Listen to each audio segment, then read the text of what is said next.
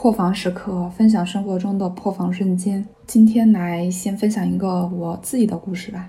主角是我的爸爸。我爸爸他平时在生活中是一个非常幽默、非常开朗，然后给人是一个非常正面的形象这样一个人。他呢也是一个非常孝顺的孩子。然后在二零一九年的时候，我的奶奶她因病去世了。临终前吧，他就是说他有个心愿，就是。不想在医院，他想回老家，因为老年人的话，他会有一种落叶归根的想法。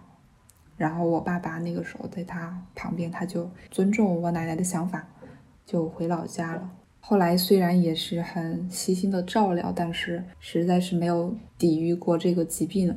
后来我奶奶还是去世了，但是我爸爸说我奶奶走的时候非常的安详，脸上都是带着笑容的。所以他应该是没有什么遗憾的。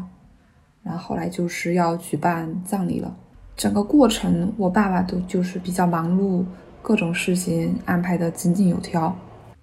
我妹妹她有一天就在问我妈妈：“嗯，为什么爸爸没有伤心或者是流泪呢？就奶奶去世了，他还是那么的镇定。就也许是想说我爸的心理素质比较强吧。”嗯，但是我妈却说了这样一段话：“你爸怎么可能会那么镇定？怎么可能不伤心呢？他只是没有在别人面前表现出来罢了。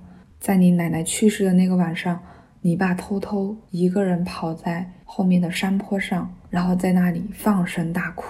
然后我妈跑过去安慰他，我爸就说：‘我再也没有妈妈了。’